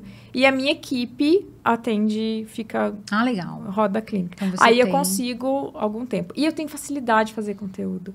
Eu consigo. Ontem eu fiz, antes de Nossa, sair. você tá postando muito, né? Teve uma virada, assim, no teu Instagram, né?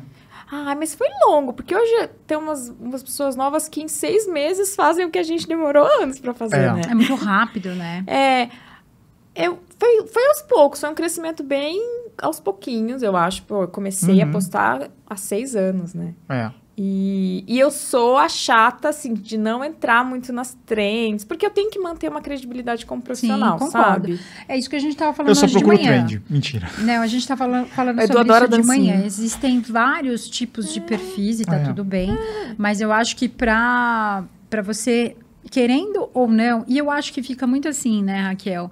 É, a gente sabe que o sexo e o corpo vende, vende muito, né? Então, Sim. quanto mais você expor, parece que até a rede social quer te puxar para isso, para que tenha, para você falar assim, não, mas se você fizer isso, você vai ter mais exposição e vai ter mais likes e vai ter mais curtidas e, e eu vou te jogar para mais pessoas. E, e aí, quando você não coloca isso e coloca o cérebro, parece que ele fica meio assim. É mais devagar. É mais devagar. E tudo bem. Não, e tudo bem, mas eu acho isso que é um, isso é um tremendo de um poder, porque é você ir contra aquilo que a maioria quer, que você se sexualize o tempo todo. E, e talvez eu não seja só isso, né? Só um rostinho bonito.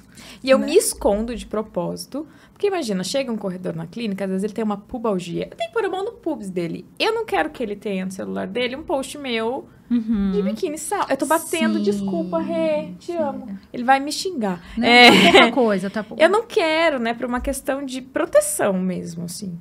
E também porque, sei lá, não gosto. Sim.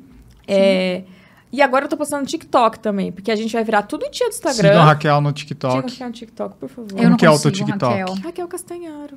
Eu não Eu consigo. sigo, eu vou. Eu vou. Eu posto no do tênis certo. Eu tenho facilidade de produzir conteúdo. consigo. Isso é uma verdade, assim. Eu consigo fazer um- conteúdo bom muito rápido. Então, por exemplo, vindo pra cá, vai ser um TikTok. Enquanto eu me arrumava, eu fui gravando e falando qual o melhor tipo de tênis pra pessoa, já que eu vim no tênis certo. Ah, ah, ah, ah. Olha lá, olha lá, lá. E eu aproveitei o tempo, aí eu vou chegar, sei lá. Eu, eu ia me arrumar de qualquer jeito, eu gastei o mesmo tempo. Porque eu vou Fazendo. demorar uns 15 minutos editando, acabou. Entendeu? Então. Não, e é legal que fica dentro do- da sua rotina. Não, assim, é- né? Então você não busca tanto a perfeição e sim o conteúdo. É, eu nem consigo. Nem, Ah. nem que eu quisesse. Boa. Ô, Raquel, Assim, hoje na tua clínica, a maioria é corredor, né? 98%. Mas aparece um ombro lá de vez em quando. Mas a maioria é. A gente atende qualquer coisa de ortopedia. Sim. Mas a grande maioria é corredor. A sua especialidade é o quê? Dentro da. Da fisioterapia, É. eu fiz mestrado em biomecânica da corrida. Eu não fiz uma especialização. Tipo, joelho, não. Não, Não, não, não, tem isso na, na Não tem. fisioterapia, não. Não tem. Mas qual que é a dor comum, assim, que aparece lá de corredor? A mais comum é a canelite. Ah, então é tipo corredor iniciante que. Nada. Não? Às eu ia falar isso. Canelite pode dar até em corredor mais. Ou sim, alguém num ciclo para maratona que não tá dormindo direito pode ter uma canelite. Uma mulher com entrando naquela, meu Deus, me fugiu o nome. é, Síndrome da mulher atleta, que hoje é sim, red. quase que não é menop- não menopausa, é. ah, é parando de menopausa. menstruar. e- O que é super comum em ah, várias mulheres que correm forte, ela pode ter uma fratura por estresse, por exemplo. Então não é só corredor iniciante. A canelite é o principal. Ó, cientificamente, top 3. Top 3. Facite, canelite, é, tendinite no tendão de Aquiles. E se a gente, dependendo do estudo, vamos pôr um top 4. Dor na frente do joelho. Síndrome femoropatelar. Mas ó, agora eu tô fora do top 4. Ai, que O, bom! o Aquiles já não é mais um problema. Não Que sei se bom. sabe, que a dor ficou menor e daí tá dando outra coisa. O que, que você tá doendo agora? É. Como é que chama? Onde é? A ponta No que joelho você- é fora? medial. Ah, medial, pata de ganso. Ou menisco. Não, menisco medial. Depois você Menisco mostra, medial. faz Menisco uma medial. medial. Faz a consulta aqui Ô, rapidinho. ô, Raquel, mas existe corredor que não sente dor? Existe. É o alecrim, os alecrim dourado. É, quem é? Onde eles vivem? Onde Keep eles show que tem dor. Ah, tem. Com certeza. Né? Tem. Nossa, Tem. para. Ele só sorri, faz poker face e segue. É, ele aprendeu a lidar e suportar. Já aguentou. atendi, eu atendo alguns corredores que chegam assim: olha, Raquel, eu corro há 15 anos, eu já fiz oito maratonas, eu vim aqui mesmo só pra conhecer minha pisada, nunca me machuquei. Eu. Não vamos mexer em Não vão mexer não nada, vamos tá mexer certo. nada, toca o barco. Aham. É, são raros, mas existem. Normalmente, essas pessoas, o que isso não é científico, é só uma percepção minha, elas são mais cool com a corrida. Porque, pra mim, o segredo pra alguém não se machucar ela aprender a ouvir o corpo, a ouvir e agir. Porque a gente ouve e fala, ai, meu tendão tá doendo, putz, mas eu tenho aquela prova pra fazer, dane-se, vou seguir o treino aqui. A gente não age quando é preciso. Essas pessoas que não se machucam, elas não, elas não têm pressão. Foi um senhor que já tinha feito 10 maratonas, nunca se machucou, e falou, ah, eu tô inscrito pra Berlim, mas eu tô sentindo o joelho, eu vou lá só ver meus amigos. Não, eles não têm essa pressão que a gente tem e entendem que ah, tudo bem perder essa prova. Ano que vem tem outra. Então, se manter cool, eu acho que é um dos segredos. É o que eles comem. Essas Tá. pessoas que não se machucam. Eu iria acrescentar o fato de você falou de escutar o corpo. Eu escuto muito o meu corpo. Quase que diariamente eu faço quase uma análise mesmo. E aí, como é que você tá? Hoje você tá bem? Tá- o que que tá? O que que te é, o que que você comeu? O que que te irritou? O que que tá legal pra você? Você conseguiu respirar, sabe? E eu tive um ataque de, de é, pânico sexta-feira, de muita coisa para fazer. Muita coisa para fazer, coisas para fazer no final de semana, muita coisa acontecendo. E eu falei para o Edu, falei, Edu, tive um ataque de pânico. Aí eu parei, comprei um, uns remédios para acalmar, homeopatia, né? Então, assim, maracujina, essas coisas Uhum. assim, mas, né? Parei, respirei e fui melhorando isso. Então, é, é diário. Eu acho que todos os dias você tem que se analisar e ver, porque às vezes não tem nada a ver com o treino. É estresse do trabalho. E se você não diminuir isso, vai influenciar na tua corrida. É, aí eu não consegui correr, fiz a a minha corrida de sábado, de domingo, que era era tipo, era o meu trabalho. Aí falei com o meu treinador, ele falou assim, ó, falei, meu, eu tô muito cansada. Aqui, a cabeça, não é só o corpo. O corpo tá cansado, lógico, mas eu tô mentalmente cansada. Aí ele falou, não corre amanhã, faz só um pedalzinho leve. E aí hoje eu já corri. Então assim, quando você faz diariamente, parece que essa análise de escutar e se entender, eu acho que a coisa flui melhor, sem só seguir a planilha. Ah, tem, é, sei lá, tiros hoje, mas a sua cabeça não está conectada com isso, que tal se você ajustar? Eu, eu percebi que comigo isso funciona. Sim, não, mas é exatamente isso. E entender que o mesmo corpo que corre é o corpo que trabalha, que tem o estresse, que tem o relatório para entregar, que cuida dos filhos à noite. O corredor tende a desconectar uma coisa da outra. Ah, eu tô estressado no trabalho, mas isso não interfere no treino. Opa, se interfere. Privação de sono e períodos de estresse prolongados aumentam o risco de lesão. Então, um tendão de Aquiles, vamos lá. Você está super acostumado, ah, eu rodo todo sábado 12 quilômetros. O seu tendão dá conta lindamente. Se você está com estresse no trabalho, se você está uma semana estressado, os mesmos 12 quilômetros vão gerar dor no tendão. Você vai falar, o que aconteceu? Ah, vou trocar de tênis. Ai, não sei o quê. Não, é só porque você está estressado no trabalho. Estresse prolongado diminui o nosso limiar de dor. Então, antes, o que um, para um tendão era só, ah, é sobrecarga, tá tudo certo. A mesma sobrecarga vira dor. Porque a dor é uma interpretação, a dor Sim. depende de muitas coisas dentro do cérebro. E a gente tende a não enxergar essa segunda parte. Uma mãe que passa. A filha, a filha ficou com febre a noite inteira, não dormiu e tem um baita treino de tiro fodástico no outro dia. Cara, não é o dia de fazer aquele treino. Por mais que você fisicamente esteja. Ah, não, já acordei, já levantei, vambora. A privação de sono e a preocupação deixam o corpo mais frágil. Então, tudo é uma coisa só. É o que você falou, né, Val? É, e, e é muito interessante como as pessoas não têm essa noção, a maioria, a maioria não tem essa noção, e questionam assim, como se você tivesse que fazer a mesma coisa que todo mundo faz, e no mesmo tempo, tipo, comecei a correr agora, quanto tempo eu posso fazer uma maratona? Sei lá, né? Depende. Eu fico assim, eu falo, mas como assim, né? E você falou que seis meses é um bom tempo para um treino de uma maratona. Eu falei, não, calma, pera, meu, meu, né? Meu, meu, seis meses eu consigo dar conta. Ou três, ou um, depende. Depende do ciclo que eu tô, depende do momento que eu tô, né? A, a gente, falei ciclo, até o ciclo menstrual interfere muito. muito. Eu na TPM, eu rendo metade. É absurdo. Pare... Sabe aqueles. A é, perna pesa. É, sabe aqueles Isso é um guarda, guarda-chuva, não? Paraquedas, assim? Parece que alguém botou um paraquedas em você. Você tem que arrastar Você aquela birosca. Imagina se cair no dia da prova, hein? É um inferno. É um inferno. Ô, Raquel, você, você fala muito com corredores que se machucaram e que estão voltando, né? Eu, eu, eu percebo que você tem muita sensibilidade, porque eu, eu tem profissionais até que são meio grosseiros, assim, né? Ou que tiram o esporte. Como que funciona? A pessoa se machucou, tá, tá machucada, ela foi diagnosticada, tá com uma lesão e ela precisa tratar. Como que ela trabalha isso? Tá. Eu chamo hoje a minha avaliação de além da biomecânica. Antes eu fazia uma avaliação biomecânica e com o tempo eu fui aprendendo que só biomecânica não adianta. A lesão ela é um quebra-cabeça cheio de pecinhas.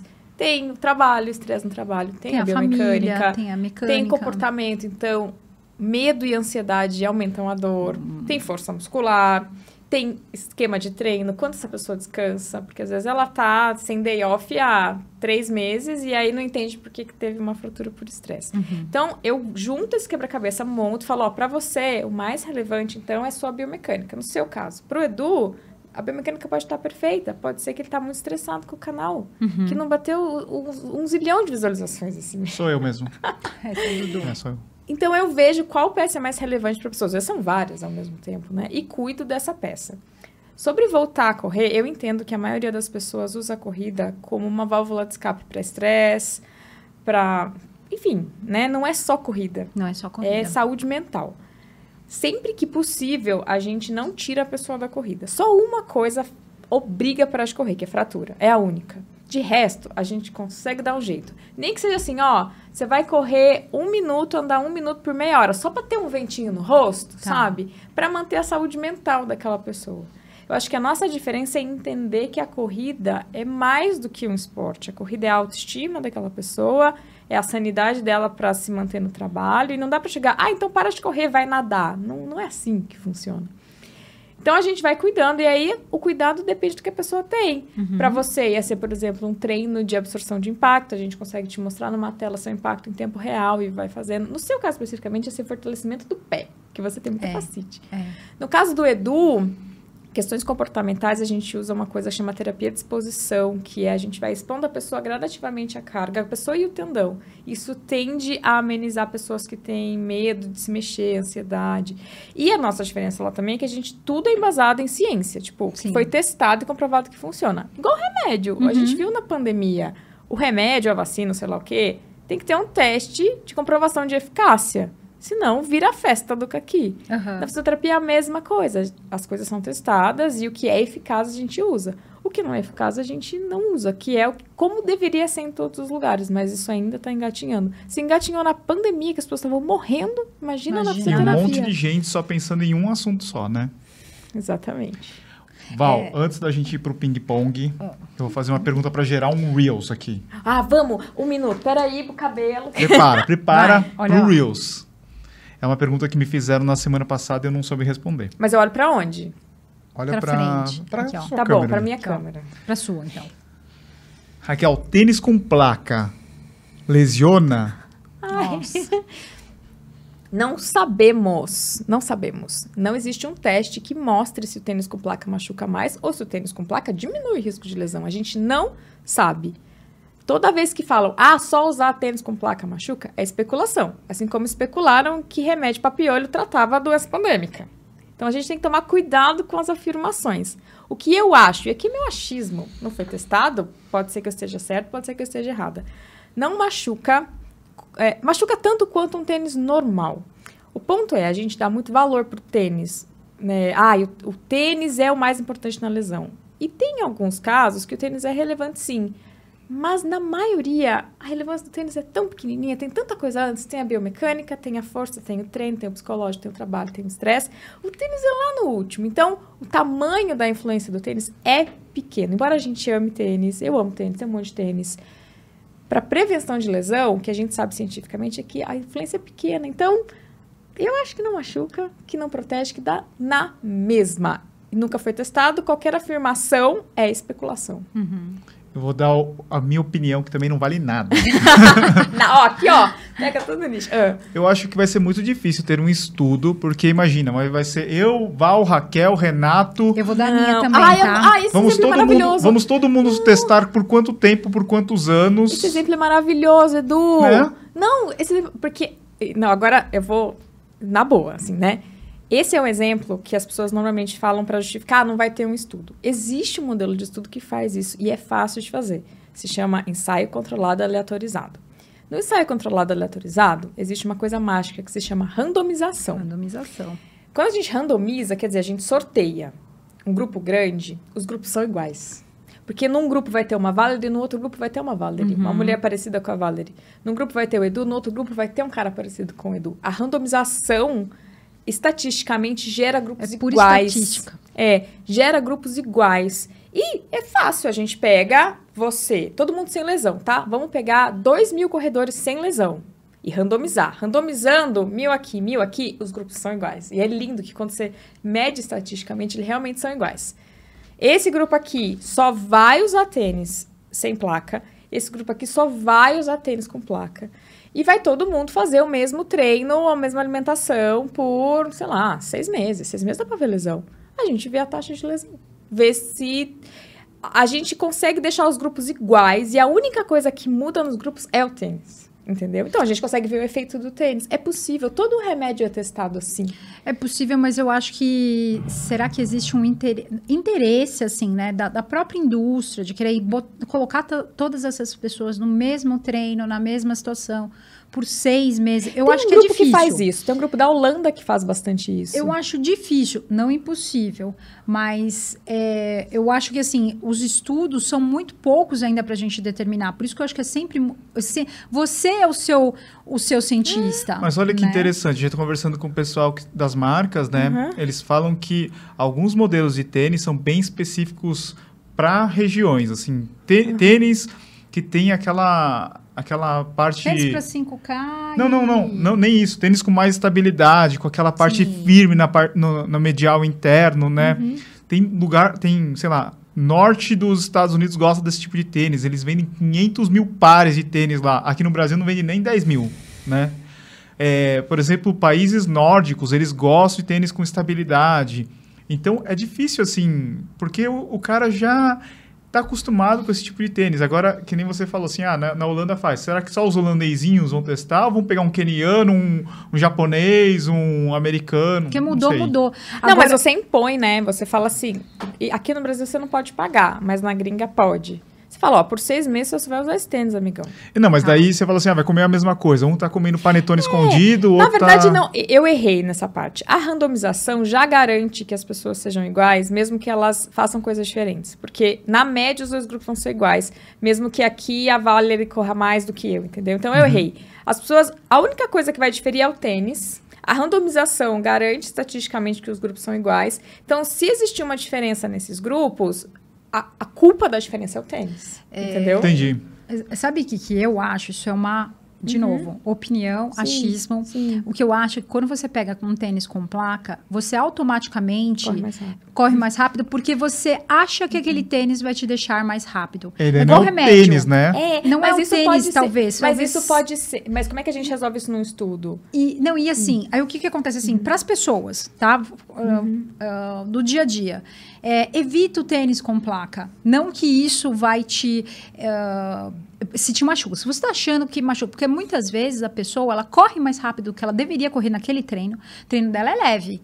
Ela vai e coloca um tênis com placa. E ela, sem. A cabeça dela associa aquilo à velocidade. A cabeça dela, como se Sim. dissesse. A ó, gente corre mais rápido. Aí ela vai no placa. Ibirapuera. né? Aí ela vai correr no Ibirapuera. Aí que tem um monte de corredor. leve. Treino leve. E tem um monte de corredor rápido ali. E ela coloca o tênis da pessoa que tá correndo rápido. Ela fala, tem que correr rápido igual a ele. Então aí ela não percebe. Mas o que era para ser leve acaba sendo rápido. E aí ela fala, não, mas foi ótimo, eu mandei muito bem. Mas não era um treino rápido. Então, assim, evita. Deixa mesmo pro dia da prova, já que ele é tão caro, que ele é tão isso, tão aquilo. Deixa ele pro dia da prova. Ou treinos de velocidade, que você realmente tá com aquela intenção, dia da maldade, que você tá com intenção de fazer força, entendeu? Mas ok, eu acho que um dia vai sair um ensaio clínico sobre isso. Porque Eu acho. Precisa. certeza. E olha que lindo que é a randomização. A gente consegue ver no final de seis meses se o grupo com placa, na média, realmente correu mais rápido. Porque a gente realmente comprova, ó, não, quando a gente tá com tênis de placa, a gente corre mais rápido. Porque é uma percepção que a gente tem. E eu, eu acredito que essa percepção seja real. Mas tem uma frase que eu adoro, que é assim: o mundo visto a olho nu é uma fábrica de ilusões. Sim. Às vezes os corredores que a gente conhece correm mais rápido com tênis com placa. Eu, posso falar, eu só corro com tênis com placa. Ah, eu ganho, eu adoro, pode gastar. A minha bolha, tá, gente? Eu não compro tênis. Se eu tivesse que comprar, eu só Eu usar na compro, prova. eu compro, eu não compro tênis. Eu me recuso a comprar tênis, então eu tenho, se gastar, me dão outro. Você não acha que isso faz parte do seu trabalho? Ah, faz. Ter tênis. Faz. E de repente, se você não tiver, não é importante você comprar? Ah, é verdade, né? Nunca tinha pensado nisso. Ai, Val vai me fazer comprar tênis. verdade, É Val, porque você eu está vejo certa. assim. Entra no nosso grupo do Telegram, tem cupom É. lá. Você acha que eu não tô? Não, sabe por quê? A- as pessoas perguntam pra mim, você compra tênis? Eu falo, compro, faz parte do meu trabalho. Se você é dentista, você não compra coisas para o seu trabalho? Se você é padeiro, você não compra coisas para o seu Não, trabalho? assim, Eu por exemplo, para vocês, para você saber assim, ah, qual que é o melhor pão de queijo da cidade? Você tem que comer o melhor, né? E comendo vários, né? É, mas o que eu, eu concordo com você, vou começar a pensar nisso. Mas eu compro, por exemplo, curso de análise de artigo científico, entendeu? Sim. Acho que eu Uhum. compro outras coisas. Aí, sobre o artigo científico. A gente acha que a gente corre mais rápido com tênis com placa. talvez os nossos amigos, a nossa bolha corra, não seja todo mundo. Eu, então, eu ia dar meu exemplo. Eu só corro com tênis com placa. Eu corro igual, quando eu tô com placa ou sem. Eu corro do mesmo jeitinho. Eu, entendeu? Então, será que a maioria é como você ou a maioria é como eu? A gente não sabe, a gente teria que testar, E eu vou entendeu? além, eu vou além. Será que. por- Sabe uma coisa que eu tava pensando hoje? Parece que quanto você. Mais rápido você corre, mais o tênis te devolve. Mais rápido. Porque, ó, outro dia eu vi um, um rapaz falando na, da, do Matt Speed Sky que ele só funciona. Olha, Ai, eu escrevi o comentário, escrevi assim, você pode mandar o artigo científico que diz isso, Então, por favor? eu, o comentei. rapaz assim, não, ele só funciona quando você está na velocidade. E me mandaram isso, eu não tinha Não, visto. isso aí é loucura. Quando você está na velocidade de 15,5 por hora. Aí uma menina me mandou, falou assim, Val, nem, nem para você funciona, porque quando eu tô no máximo, em provas longas, é no máximo 15, né? Que eu alcanço. E aí eu falei assim, eu falei assim, será? não, eu fiquei pensando, eu falei assim, de repente ele tem razão, porque eu percebo que quanto mais rápido, ele- mais ele te devolve. É, mas você não tem o número, não né? tem o número, não tem o número, porque, isso é assim, percepção. Não, é mecânico. Quanto mais rápido você corre, mais força você faz para empurrar o chão. Sim, E o que o, tê- o tênis age bem nesse é, momento. na gangorra. É, né? na gangorra. Então, quanto mais rápido, mais força você tem. E o tênis, ele só potencializa o que você tem, ele não cria nada. Ele não cria nada. Então, ele vai potencializar essa Quanto força. mais força você colocar. Então, de fato, ele vai potencializar mais força, porque você está gerando mais força mais rápido. Mas ele também vai potencializar a força de quem está rodando a 6. Sim. Só que vai potencializar uma força menor. É basicamente isso. Eu tive uma discussão muito grande com meu marido sobre aquela história da de quicar, sabe? Meu marido é engenheiro. Não, ele pegou a lousa e a gente começou a fazer conta. Nossa. Nossa, sim. você imagina. No meio do jantar, para Sexta tudo. Noite. Que treta, hein, pessoal? É, sexta-noite romântica. Porque assim, sabe Pega aquela um história de que. Nossa, vocês vão ter que cortar essa parte. É, sabe aquela história de que ah, o tênis afunda, ele devolve energia? Ah, E aí tem até aquele experimento da bolinha, Da bolinha. que eu já fiz. É, só que quando tem uma bolinha, aquilo foi, sei lá, meio milésimo de segundo. A passada, a gente. É, quanto tempo a gente fica no chão? A gente fica Conecta. perto de 50 milésimos de segundo. hum, Então, Kika, quando é muito rápido, com 50 milésimos de segundo, essa energia é muito. Já foi embora, entendeu? Só a gente não Faz quica, né? sentido. A gente faz não sentido. fica, a gente fica assim. E aí ele fez as contas pra ver o quanto de energia, nanana, ele falou assim, cara, Jesus. até tem, mas é muito menor do que o que as marcas querem divulgar. Então tem, só que o nosso corpo faz isso muito melhor, assim. Que é o que eu falo, gente, o tênis e o corpo, eles têm que ser um casalzinho. Não é, ah, o tênis é o mais importante, esquece o corpo. Não. É um casal, né? Uma você cuida combinação. do corpo e pe- eu adoro tênis também. E pega um tênis que faz sentido pra você, mas é um casalzinho. Só o tênis não consegue. Sim. Então a gente não quica, porque a gente fica 50 milésimos de segundo e não meio milésimo de segundo. Sim, Aí eu fiquei faz assim, sentido. "Ah", deu, mas, mas por que a marca fez essa propaganda? Ele, porque é uma propaganda. Eu, ah, é, é verdade. Mas, de- mas mesmo, assim, entre no, entre no, no canal do Tênis Certo, deixa eu falar bem de tênis. Mas é legal eu falar essas coisas, porque eu faço publicidade para marcas, eu sou super chata. Nossa, eu sou super chata. Mas aí tem muita credibilidade. Sim. Porque se eu falo do bagulho, é porque eu... eu Você curtiu. vocês souberam a história do Nova Blast? O seu queridinho? Eu não gostava do Nova Blast 2. Eu achava ele muito instável e muito fofalhão. Eu não gostava. E tênis é pessoal, cara. Sim. Tênis é pessoal.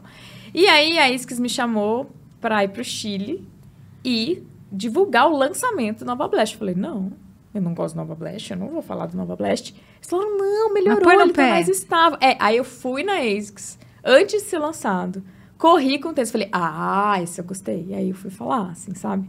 Então, Eu já não gosto do 3. você não gosta do 3? Não, não, não é que eu não gosto. Você eu gosta gosto do dois. 2? Eu gosto Por do 2. Justamente isso, eu acho. eu- não, eu acho o 2, a química do 2. E olha que muito interessante, é isso que eu falo. Qual é o melhor tênis? É o melhor tênis pra você? Exatamente. Não tem isso. Tem o melhor, o pior. Eu gosto mais do 2. E, nossa, o mundo gosta do 3. E eu fico, caramba, porque. Mas também pode ser não dar chances. Porque pode ser que naquele dia você estava menstruada e aquele dia você não estava legal. E aí o tênis bateu naquele dia, ele falou, putz, você associa ao tênis, mas na real você não estava bem. É Ó, verdade. É sensação de conforto. Isso é individual, depende do dia. Olha como é complexo. E as pessoas querem o quê? Colocar em caixinhas. Não dá, Não, não dá. não dá. Né, Dudu? Vamos, fazer para o- nosso ping-pong? que é Vamos para o nosso ping-pong? ping-pong. Nosso Vamos lá. quadro, você vai dar uma resposta direta. Ai, Não dá pra ficar em cima do muro. Ixi, a Raquel direta é um problema, hein? Não dá pra ficar em cima do muro. Não, mas não é, não é. É, é, é pergunta É ping-pong. objetiva. É. Tá bom, tá bom. Né? Tô tensa. É Vamos lá. Por isso que a. Ana Paula Simões saiu daqui Tava suada. suada. Suada no bigode. Tava, com, tava aqui, ó, suor interno. Vamos lá, então, prova ou corrida inesquecível? Bota pra correr que a Val ganhou de milagres. É? E foi a minha prova mais lenta da vida. Eu não ia Você correr. tava muito Eu emocionada. tava muito mal. Eu tive uma crise de pânico uma semana antes. E aí eu comecei a tomar remédio naquela semana. Eu tava muito mal, eu tava em pânico, tava zoada. E eu acordei e falei assim: não tem a menor condição de correr 21 quilômetros. Não tenho a menor condição mental de correr. Aí eu fui lá com o Ademir, falei, Ademir, não, não consigo. Dele, cara, se você não for, é mais uma derrota pra você. Ele me botou na linha. Ele depois me botou. Ele falou: Ó, vai ajudando as pessoas. É, no 16, se você não quiser mais, finge que torceu o pé, chama a ambulância.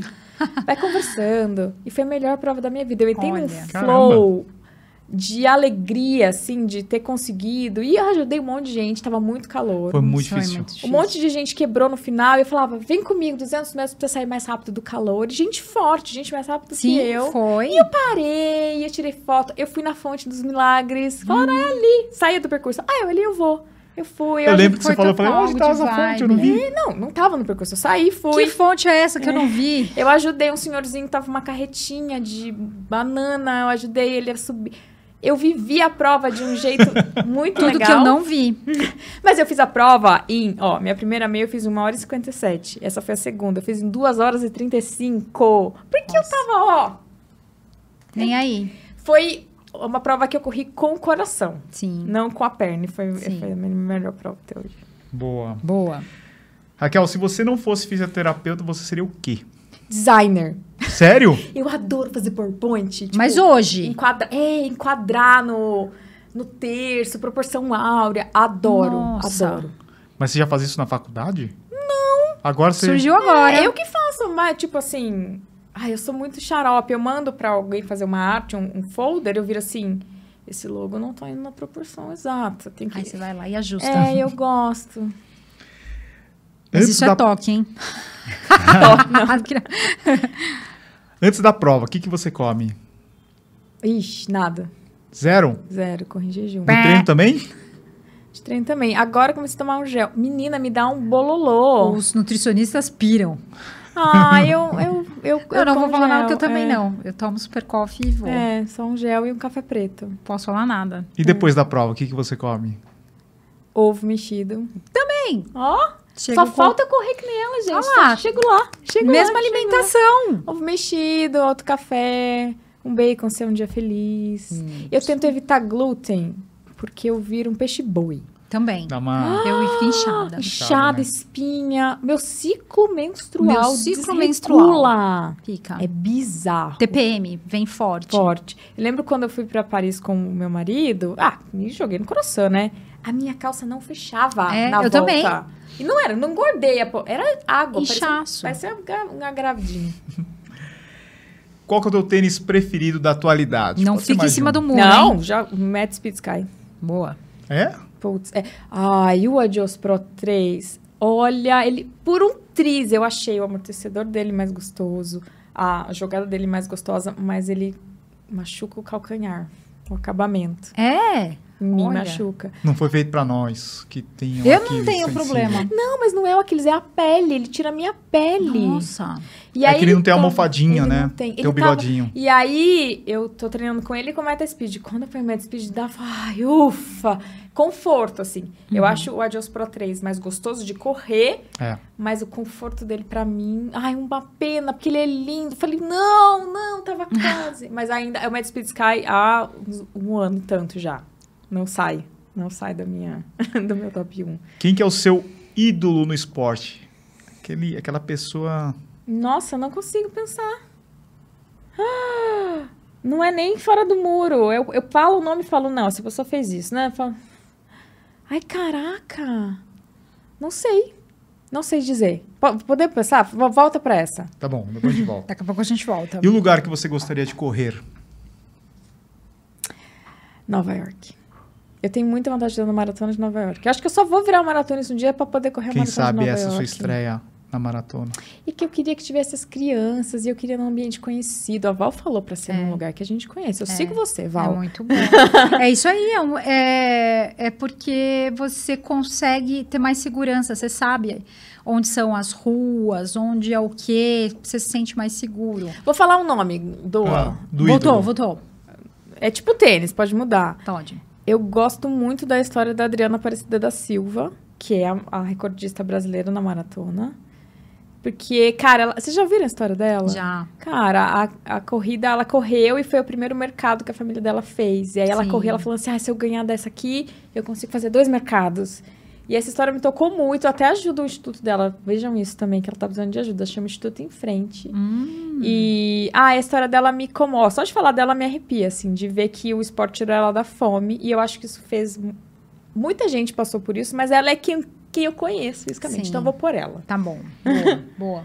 E Raquel, pra gente fechar, onde que o pessoal te encontra? Ai, gente, presta atenção. Todo mundo faz agora. É arroba Raquel Castanharo no Instagram, arroba Raquel Castanharo no TikTok e Raquel Castanharo no YouTube, que eu tenho YouTube agora também. E no seu site? devagarzinho. Ah, é aqui é raquelcastanharo.com. E é na bem clínica também. É, Raquel é que estando no Instagram, Tá tudo já se acha concentrado tudo lá. É, Tá. TikTok ninguém sabe quem eu sou ainda. Difícil lá, né, menina? Ah, eu não. Eu, não é, é, eu, eu costumo dizer, a gente tem que saber os nossos limites. O meu não é ali. É, Não é a mas- minha rede, mas aí eu uso a do Dudu. Estamos crescendo, estamos crescendo. Não, eu sigo vocês. Eu acho que fico mais de lá, 80 Eu eu- sigo vocês e eu todos. Só que assim, é muito interessante que, como as pessoas não me conhecem, nossa, sai cada comentário, cada coisa assim que eu falo assim, cara. É, as pessoas não conhecem a gente no TikTok. É, Não faz uns todo mundo- comentários é. engraçados. Mas mas o que que comentam? Ah, eu, o último lá do treino dos 30 quilômetros, né? Eu, eu coloquei real. Eu, pra mim é sempre o real. É o que eu vivo todos os dias. E aí eu tava fazendo um treino de 30, fiz lá um 30, eu tô agora começa a maratona. Isso é pra mim, gente. Pra você pode começar no 1, no 10, no 20, mas pra mim a maratona é no 30. E assim eu vou subindo. E aí teve todo tipo de comentário, né? né? Desde, ai, é isso mesmo, né? Nossa, que emocionante. Até, ai, quanta blogueiragem. Para o treino para ficar falando. Ah, para E o treino. assim, para o treino e- nem pra beber água. É um outro assim, imagina, desse ritmo aí deve ter feito em 3 horas e meia. E eu com uma vontade de falar, cara, eu tenho uma maratona para 2h55, me respeita, sabe? Mas aí que tá, é, são pessoas que não sabem. Então, assim, é um É- mundo é novo. fora da bolha. É, É, fora da total. Mas é legal, porque Isso é legal. Umas dúvidas e fala assim, gente, olha isso. Tem muita gente no mundo. Você repara que não é só o clubinho do Ibirapuera. Existe muita gente no mundo. Sabe né? o que eu já vi de maratona? Que a maratona é uma prova de 12 quilômetros. É verdade. No final, começa nos. A maratona é uma prova de 12 quilômetros. Começa É, ali. porque os 30 É. você vai. Depois, meu Deus do Eu céu, não né? sei. É. Eu fui convidada, sabe? Eu, a Isis vai correr a maratona de Los Angeles. Sim. E me convidaram. Lumi Club. É, Lumi e Club. daí eu adoro esse projeto. E daí eu falei, gente, não é minha hora. Que bom, que Não bom é que você. Sim. sabe olhar isso também. é meia né? pra mim ainda é um desafio. Falei, não, quando, a- quando eu terminar uma meia e falar, ah, tá de Agora, boa, aí eu penso. Eu termino a meia morrendo. Eu falo que vocês são loucos. Mas isso é maturidade, né, É. Raquel? Porque nem todo mundo tem essa maturidade. Hum. Eu não tive, né? Eu comecei com tudo. Graças a Deus eu consegui recuperar, mas imagina, eu podia ter perdido tudo ali, né? Porque se, se é uma sensação muito ruim, você não volta nunca É mais, verdade. né? É verdade. Então é isso, Raquel. Obrigado Ah, por foi ter um vindo, ótimo pelo seu papo. tempo. A gente faz um próximo É, técnico. não, só de Isso. tênis de placa. É porque eu só pergunto disso agora, né? Vamos, vamos. A gente faz assim, eu Não. faço uma revisão científica e a gente fala conteúdo científico junto com a opinião, porque a opinião de vocês conta bastante. Eu acho que tem que falar de placa e tênis barato. Os dois. E de assim, dor. que- e de dor. Fazer Vamos um, fazer um técnico. um, um técnico placa, Vamos. dor e tênis barato. Vamos. Porque tem muita gente que não consegue comprar tênis com placa, a gente tem que falar. É, não, é muito. A Eu, maioria. Ah, eu não ia ter. maioria. Eu não sei. Assim, se eu não trabalhasse com isso, é muito caro, gente. Eu não É. ia ter coragem de comprar. Mas muito obrigada, foi uma delícia conversar com vocês. A gente que Tênis agradece. certo! Tênis certo.